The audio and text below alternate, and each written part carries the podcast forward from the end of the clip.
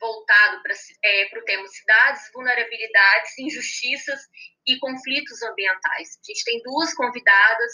A primeira é a professora Alexandra Bezerra, né? Ela é professora da Universidade Federal de Campina Grande, do campus Cajazeiras.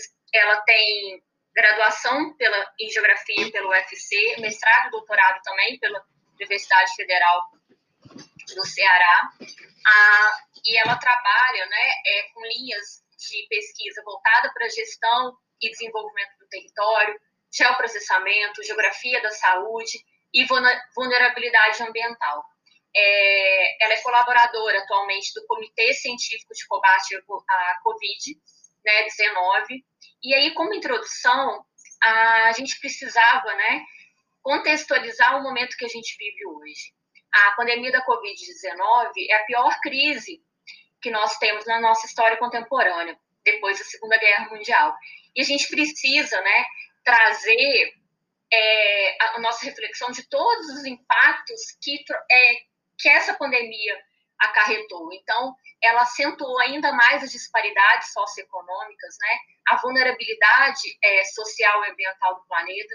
Então, é muito importante esse debate na tarde de hoje, né, com esse tema, porque além de todos os processos que a gente enfrenta da desigualdade social no nosso planeta, no, no nosso país, a gente tem a Covid-19 que trouxe à tona isso, né? Aquele discurso que às vezes nos traz aí que estamos no mesmo barco, não, nunca estivemos e não estamos, né? né? Então, o enfrentamento da Covid é muito distinto dependendo da realidade que a sociedade vive.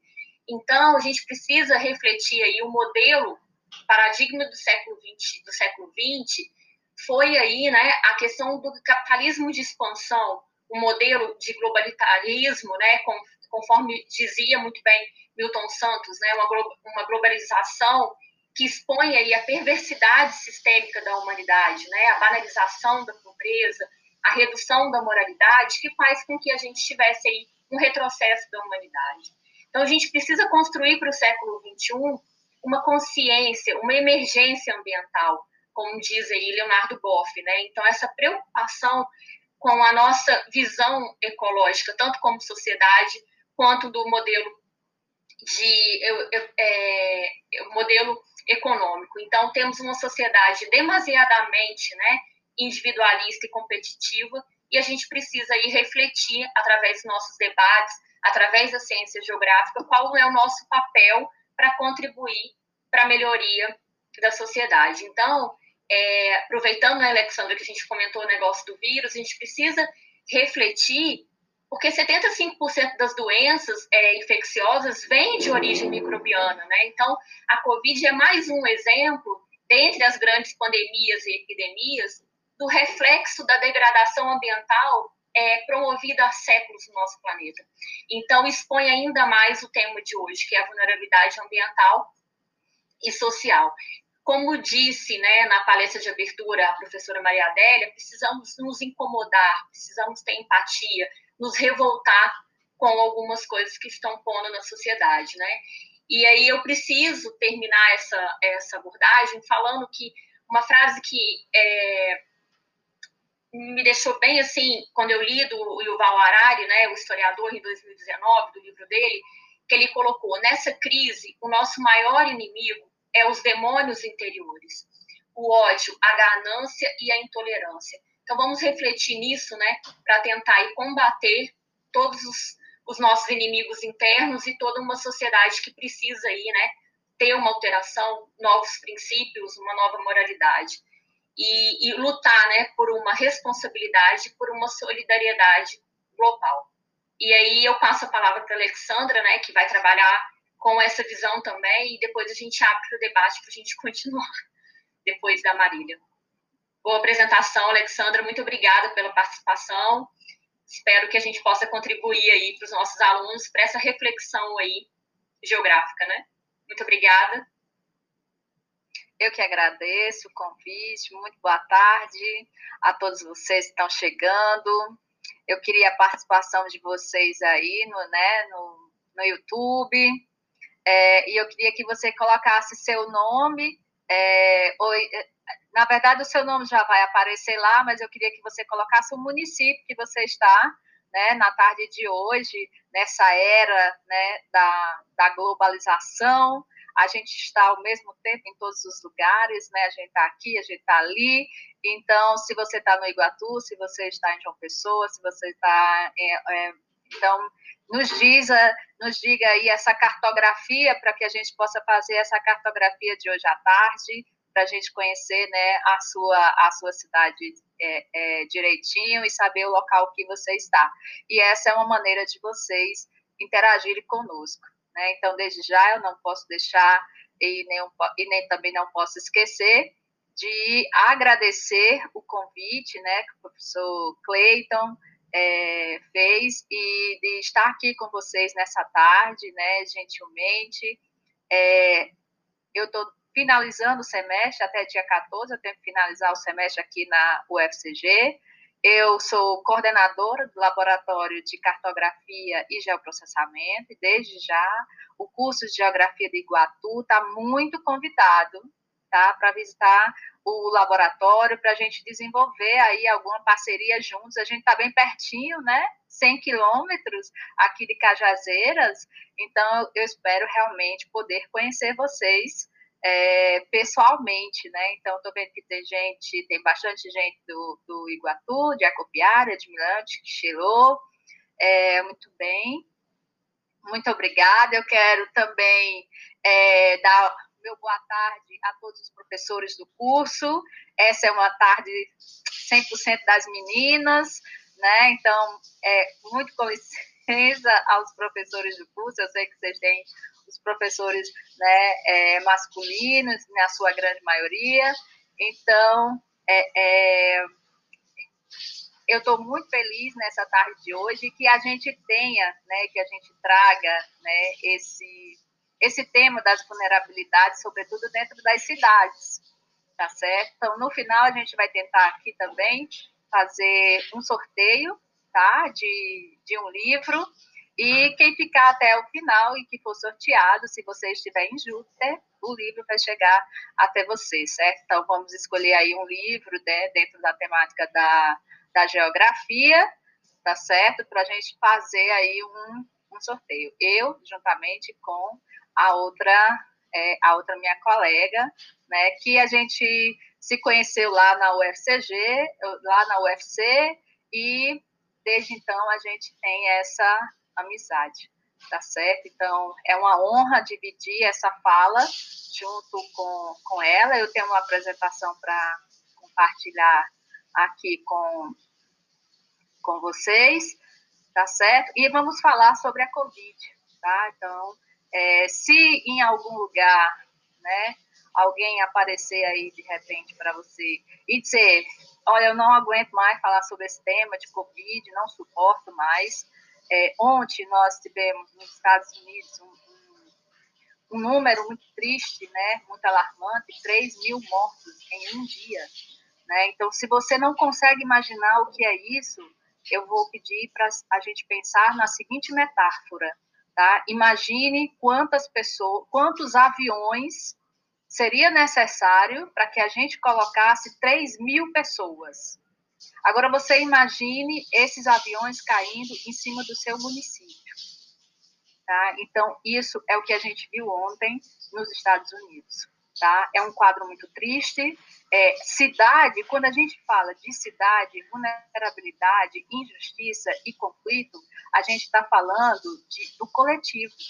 Tá? Estudar sobre a cidade é pensar no coletivo, tá? Então, a cidade, ela é o quê? Ela é o locus, tá certo? E dentro desses estudos de áreas, né, de áreas urbanas, a gente tem que pensar dessas vulnerabilidades sociais, quais são os fatores. Então, eu trago hoje, né, uma proposta, muito embora o meu foco nunca tenha sido necessariamente a cidade, tá certo? Em si, para trabalhar urbanização, crescimento urbano, essa coisa, não. Na geografia física, como eu trabalho, eu não consigo trabalhar só o ambiente, tá?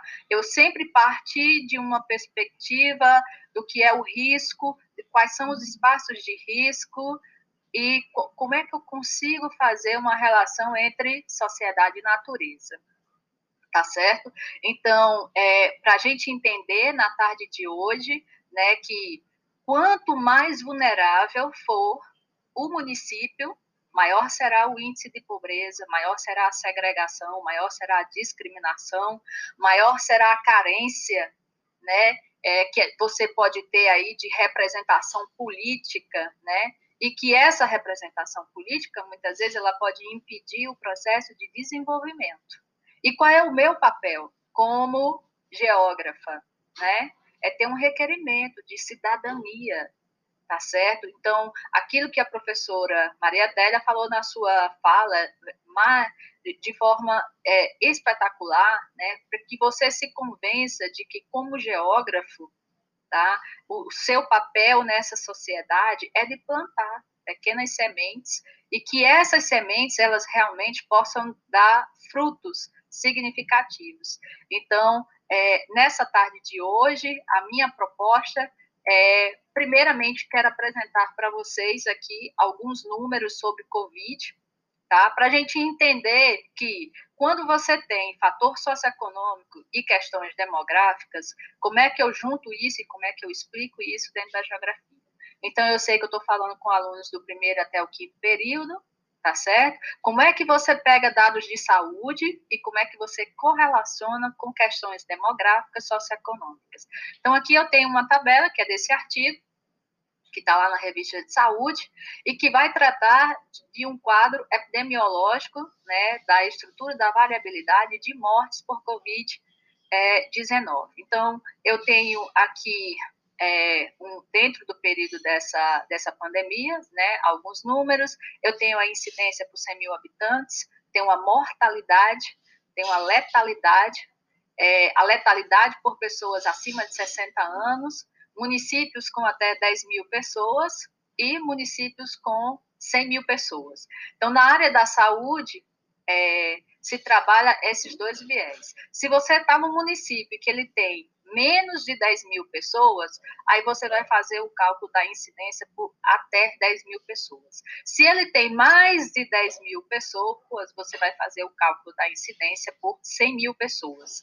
Tá certo? Vai ficar mais fácil você explicar o cálculo é, do que é, alguém achar depois que vai. Quando vai aparecer assim, por exemplo, Amapá 0,98, tá? Então, como é que eu explico 0,98 né, de incidência em relação à questão da mortalidade por Covid? O que que esse artigo vai mostrar? Tá certo? Ele vai mostrar que se uma população quanto mais é, é, como é que eu vou entender essa, essa coluna de mortalidade tá? Então você veja, você vai ter estados aqui como o estado do Ceará que você tem uma mortalidade de 90% certo? Por um grupo de 100 mil pessoas. Tá? Então, a incidência da doença, olha aí no estado de Ceará quanto foi a sua representação. Você vai ter outros municípios, deixa eu ver aqui, 88, Rio de Janeiro, 88%. Tá? Então, como é que eu vou correlacionando isso e como é que eu entendo, por exemplo, e chego ao conceito de risco? Quando você vai falar no conceito de vulnerabilidade, você vai passar, sim, tá certo? Pelo conceito de risco. Por isso que eu trouxe aqui algumas coisas para vocês, tá bom? Então, se você for pegar na literatura, você vai ter mais de 30 tipos de conceito de risco diferente. Tá certo? Então, o conceito de risco ele está voltado para a questão da suscetibilidade. Esse conceito é o que eu venho trabalhando nas minhas pesquisas nos últimos anos. Tá? Então, pensar o risco dentro de três condições: a redução do risco, o manejo do desastre e a recuperação. E pensando também que as áreas vulneráveis, onde essa população está exposta, ou seja, a vulnerabilidade desses ambientes, ele, ela é intrínseca à noção de risco.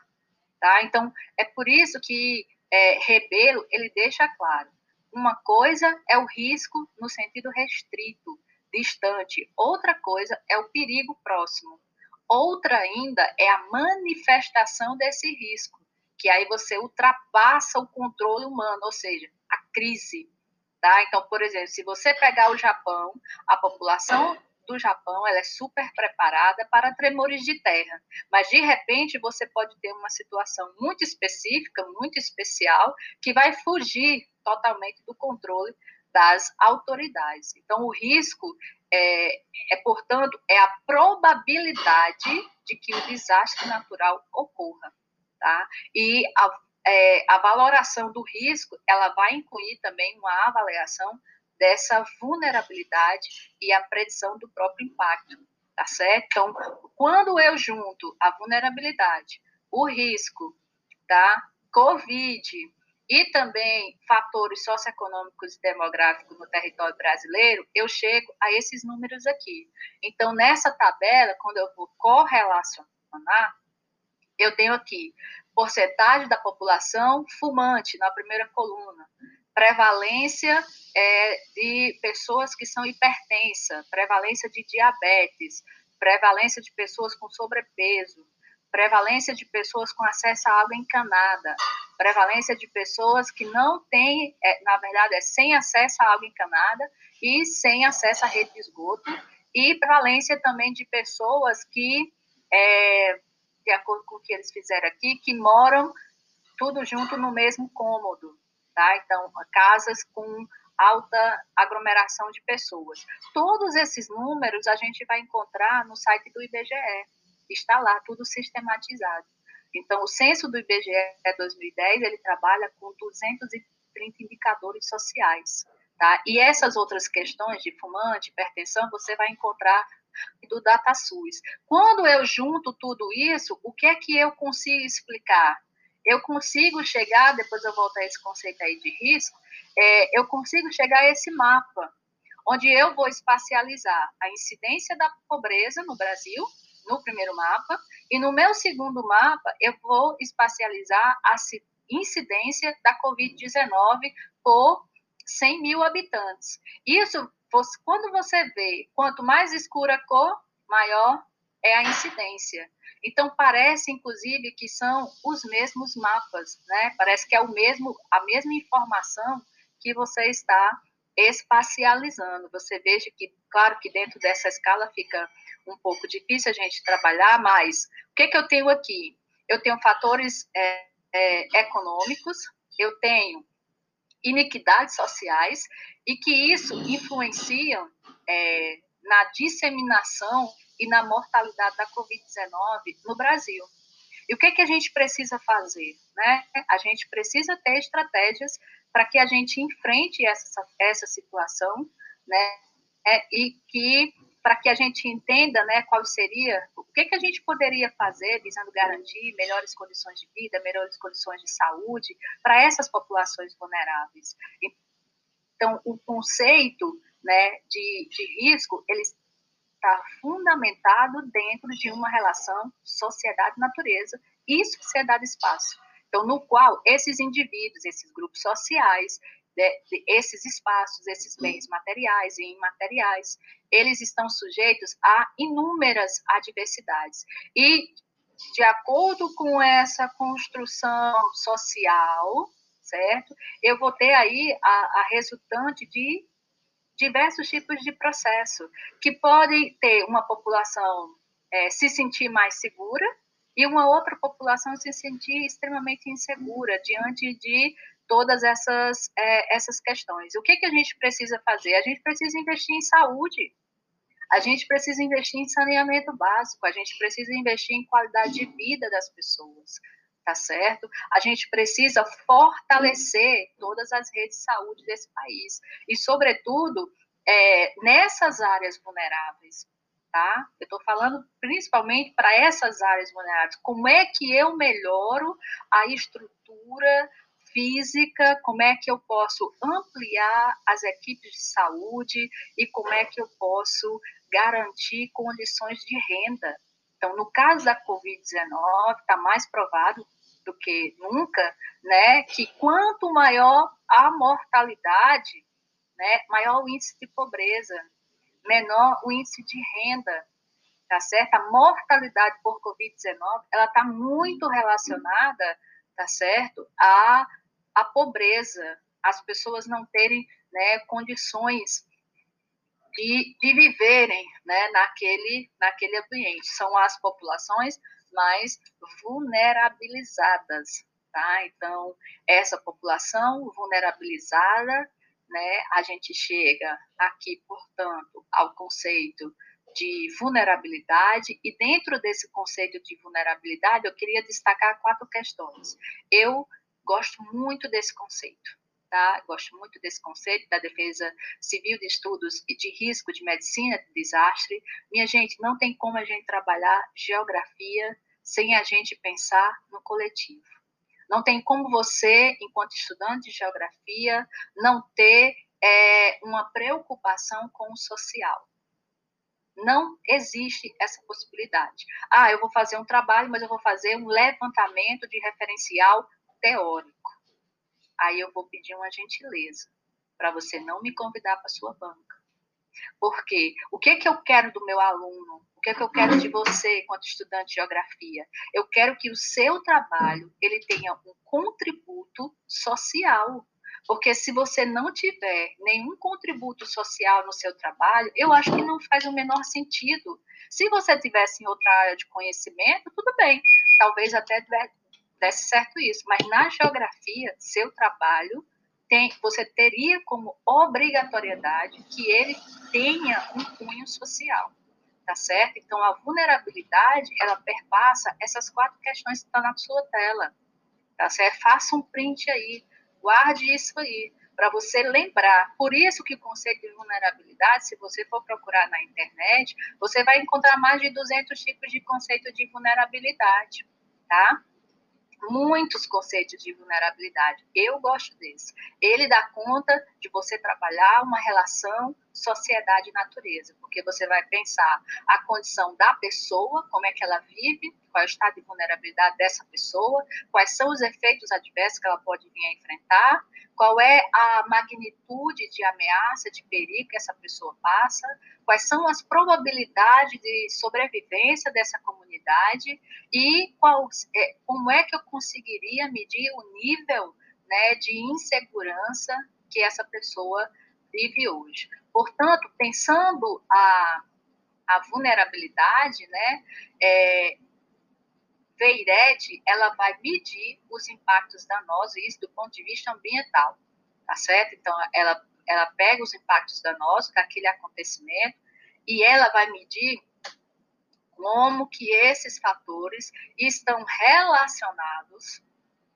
ao crescimento demográfico, à questão urbana. Tá vendo aí a importância do estudo das cidades? É impossível, minha gente, você falar da bacia hidrográfica sem você tocar nas pessoas. Como é que você faz toda uma caracterização da bacia hidrográfica, mas parece que não tem gente ali naquela bacia hidrográfica? Por isso que os autores vão dizer o seguinte: só existe risco, é, só existe a vulnerabilidade social onde você tem pessoas. Se você não tiver pessoas ali, é, aquele ambiente ele vai passar por, por adversidades, tá certo? Mas a vulnerabilidade das pessoas elas não, ela não vai ser atingida tá certo? Então, essas consequências danosas, ela vai estar tá relacionada às pessoas, às perdas de vida. Então, a pessoa passou a vida inteira construindo, em 15 minutos veio um deslizamento e levou a casa dela, tá? Então, é por isso que é dentro desse conceito de vulnerabilidade que você precisa pensar. Então, por exemplo, aqui eu faço uma espacialização simples, né, através de reportagens de jornais, como é que você pode pegar as reportagens de jornais e fazer seu TCC a partir disso? Onde é que, quais são os bairros da cidade que foram alagados ou que teve enchente? Aí você vai dar o conceito que você achar mais apropriado dentro da, da geomorfologia. Então, no caso aqui, eu trabalhei com alagamentos em núcleos urbanos, tá? E pontos de, de alagamento. E como que a configuração desse núcleo urbano, né? Como é que ela vai se perpassando. Agora, quando você vai fazer um trabalho, eu estou falando com alunos do primeiro ao quinto ano. E aí é, pode ser que algum aluno meu esteja também participando e esteja no nono período, no oitavo período, e esteja é, quase terminando o curso. A sua responsabilidade social, como geógrafo, é fazer um trabalho, é trazer, você pode até fazer toda a caracterização daquele ambiente. Dentro da caracterização desse ambiente, e aqui eu trago um exemplo ambiental. Se eu quero trabalhar com a questão ambiental, ok. Eu quero trabalhar com geografia física, ok, tudo bem. Agora, é, não é só você dizer que aquele ambiente está degradado, tá certo? Então aqui eu trouxe um exemplo para você, né? É, como é que eu posso fazer um estudo para fins de planejamento? Então, aqui eu tenho as unidades morfoescultural na primeira coluna, na segunda eu tenho as potencialidades, qual é a capacidade produtiva dos recursos naturais. E depois, eu tenho as limitações e as fragilidades desse ambiente. Todos os ambientes perpassam por essas questões. Tá? Depois eu tenho o uso e ocupação do solo, tanto no rural quanto no urbano. Se você estiver trabalhando só com o núcleo urbano ou com a bacia hidrográfica, tá certo? Você vai ter que trazer o rural e urbano. Tá? Quais são os impactos e os riscos da ocupação a esse ambiente? Tabuleiro litorâneo, Vial Marinha, Chapada do Apudi. E aí, o que é que você traz no seu trabalho como proposta de conservação e de recuperação dessas áreas que estão degradadas? Estão a ver? Então, assim, não sei se faz sentido para a sua cabeça. Vamos imaginar que você só ser feito no seu trabalho, impacto e risco de ocupação. Tá? Impacto e risco de ocupação seria o quê? Seria o óbvio que você poderia, né, qualquer pessoa que chegasse ali iria perceber assoreamento, iria perceber o desmatamento, iria perceber as queimadas, o lixo. É o óbvio. Eu quero que você, como estudante de geografia, vá além eu quero que você me diga quais são as potencialidades dessa área. Eu quero que você me diga quais são as limitações. Eu quero que você me diga realmente quais são as atividades econômicas que faz com que esse solo seja disputado por essas pessoas. E eu quero que, se ele tem impacto e se tem riscos de ocupação, eu quero que você me dê propostas de como é que eu conservo e de como é que eu recupero essas áreas. Tá certo? E aí a gente chega, por exemplo, ó, o resultado daquela tabela, todo o mapa ele está atrelado a uma tabela. Quanto mais organizada ela tiver, melhor será a configuração do seu mapeamento. Então a gente pega tudo que está naquela tabela e a gente joga dentro desse mapa que eu chamei de fragilidade ambiental, de um baixo curso. Então você percebe, você tem uma área de estuário, dentro dessa área de estuário você tem manguezal, você tem dunas, você tem planície, você tem tabuleiro e tem chapada da Budi. Em cada uma delas, você, do ponto de vista geoambiental, você vai dizer qual é o nível de fragilidade. Agora você veja, essa parte que está toda em vermelho, obviamente que a fragilidade vai ser muito alta. É um estuário. Você tem um plano solo aí. Se você chegar lá amanhã, ele está de um jeito. Se você chegar hoje, ele está de outro jeito. É um ambiente mutável, dinâmico. Não tem como eu dizer que um ambiente mutável e dinâmico está degradado. Não existe essa possibilidade. Por quê? Porque ele é dinâmico. Amanhã ele vai estar completamente diferente, depois de amanhã também. Então, na geografia, a gente tem que ter também esse feeling de entender essas diferenças, tá certo? Nos conceitos. E aí eu chego, diante disso, a um outro conceito chamado injustiça ambiental. O que é injustiça ambiental? É você simplesmente inviabilizar todas as possibilidades para uma população que é ameaçada por algum tipo de fator.